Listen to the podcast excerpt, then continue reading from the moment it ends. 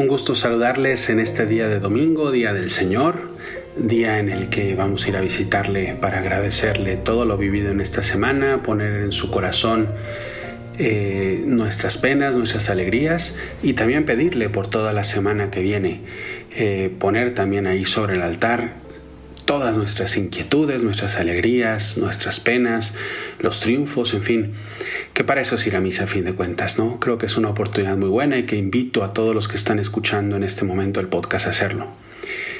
El día de hoy quisiera hacer una reflexión en torno a la figura de una persona. Es un ejemplo eh, que para algunas cosas es buena, para otras no tanto, pero creo que nos puede ayudar eh, un poco. Porque cualquiera que conozca un poquito ¿no? el mundo de la comedia de Estados Unidos sabrá que Steve Harvey ocupa un lugar preeminente ¿no? en ese campo. Actor en varias películas, es un hombre de entretenimiento, principalmente en radio y televisión, es autor de varios libros que es bestseller. Él actualmente conduce el show Family Feud con un gran éxito de audiencia. Algunos lo conocen por el fallido el momento fallido de cuando le quitó la corona de Miss Universo a Miss Colombia eh, por una equivocación. Nacido en Welch, Virginia del Oeste, eh, pues pasó por diversos trabajos antes de adentrarse en el mundo del espectáculo. Fue boxeador, vendedor de seguros, limpiador de alfombras, cartero, entre otras profesiones. Pero todo eso cambió el 8 de octubre de 1985 el día en que Steve hizo su primer monólogo en Cleveland, Ohio.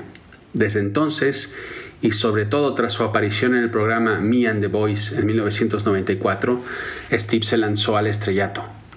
Monólogos, apariciones televisivas, programas de radio, roles en películas, anfitrión de Family Feud, como ya dijimos. Pasos de una carrera que le ha permitido alcanzar gran renombre en el mundo de la farándula. Pero no siempre fue fácil. A los 26 años, por ejemplo, cuando estaba en Cleveland, con su pequeñísima empresa de limpieza de alfombras, soñaba con ser comediante un día, estaba desamparado y en bancarrota. Y de hecho vivía en su carro. Estuvo viviendo un año y medio en su carro. Y es entonces cuando ofrecieron sus ángeles custodios, como él les llama, Rick y Becky Liz. Así lo cuenta el mismo Steve, cuando el día de su cumpleaños 54 los productores del programa de televisión en el que estaba le dieron la sorpresa del reencuentro después de muchos años. Dice así él. Tenía 26 años y luchaba por salir adelante. No tenía nada. Y esta gente tenía una tienda de muebles en Cleveland. Me acogieron y me dieron un contrato para mi pequeña compañía de alfombras. Y cuando con 27 años me convertí en comediante, no tenía dinero para viajar. Ellos entonces me regalaron una cuenta de su agencia de viajes y yo les pasé la factura de 11 mil dólares, mi intento por salir adelante. Y ellos no dudaron en, en ayudarme. Es impresionante cómo unas personas en el momento difícil de la vida pueden cambiarte y hacer un giro extraordinario a, a, la existencia de estas personas. Y Ricky y Becky lo fueron para Steve Harvey. Y él lo agradeció años después.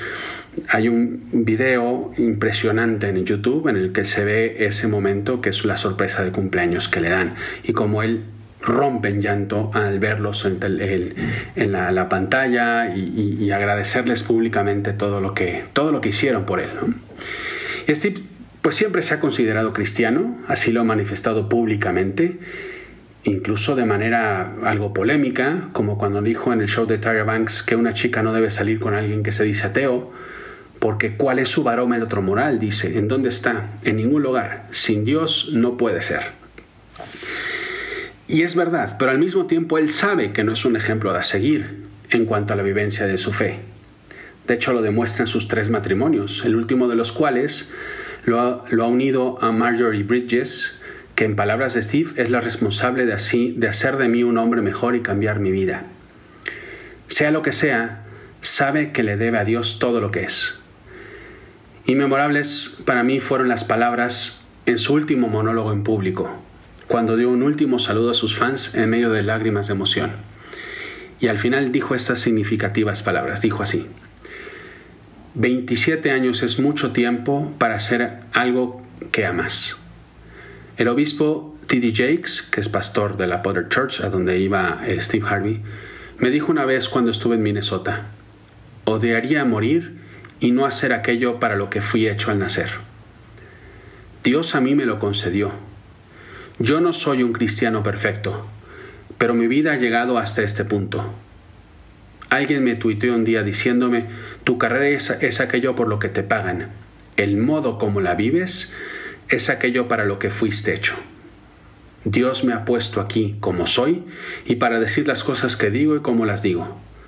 Soy un testigo viviente de que puede ser, y fíjense, esta es la frase que a mí me gusta, soy un testigo viviente de que puede ser un soldado imperfecto y aún así estar en el ejército luchando por Dios Todopoderoso.